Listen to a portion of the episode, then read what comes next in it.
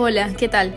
Soy Valentina y hoy 2 de julio te voy a contar cuáles son las noticias más destacadas que tenemos en Diario Expreso para ti. En actualidad, Petroecuador espera que acuerdo con Repsol refuerce alianzas público-privadas. El acuerdo permitirá fomentar las alianzas público-privadas en beneficio mutuo, además de fortalecer las operaciones hidrocarburíferas conjuntas entre EP, Petroecuador y Repsol. Gasto público se reduce en el primer semestre de 2021 por la renegociación de la deuda. En el primer semestre del año hubo una reducción del gasto del 15,9% frente al mismo periodo de 2020. Los ingresos se recuperan pero lentamente.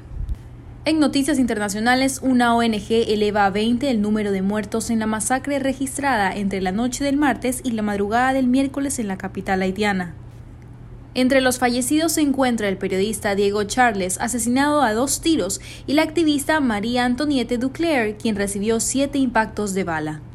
Y en los deportes, Emelec hará uso de la opción de compra de Facundo Barceló.